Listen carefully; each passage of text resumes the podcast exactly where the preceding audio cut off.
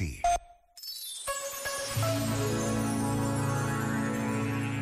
Quais são os novos caminhos que deveremos empreender para romper com as correntes dos nossos velhos hábitos, estar mais bem preparados, ousar a novidade? Que sinais de vida e esperança podemos identificar para avançar e procurar tornar melhor o nosso mundo? Palavras do Papa Francisco na sua mensagem para o próximo dia 1 de janeiro, Dia Mundial da Paz. Todos podemos participar nesta determinação de tornar melhor o mundo em que vivemos. Uma determinação que pode começar já na pausa de um minuto. Já agora, vale a pena pensar nisto. Este momento está disponível em podcast no site e na app.